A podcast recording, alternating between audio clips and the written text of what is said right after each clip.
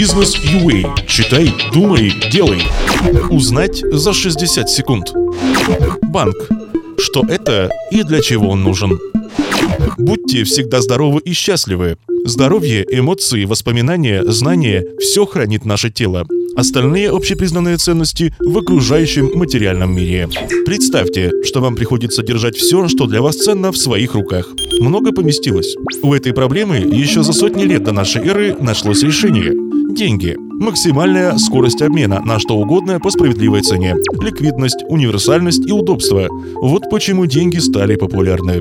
И сразу у кого-то их стало больше, а кому-то их стало не хватать. Природа стремится к хаосу, как говорят физики, а хаос все распределяет.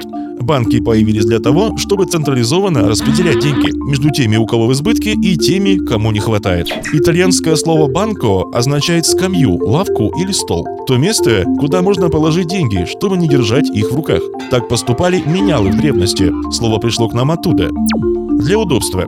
Чтобы не перевозить товары и не собирать все ресурсы в одном месте, результат операции покупки и продажи стали учитывать в банковских книгах. Так деньги превратились в цифры на бумаге. Банкноты – банковские расписки о долгах перед клиентами. Кредиты для банка – это новые деньги практически из воздуха. Банк – это бизнес.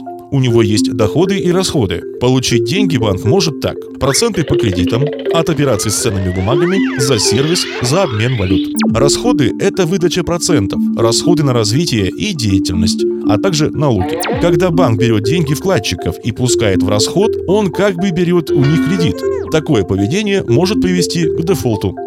Узнать за 60 секунд. Бизнес UA. Читай, думай, делай.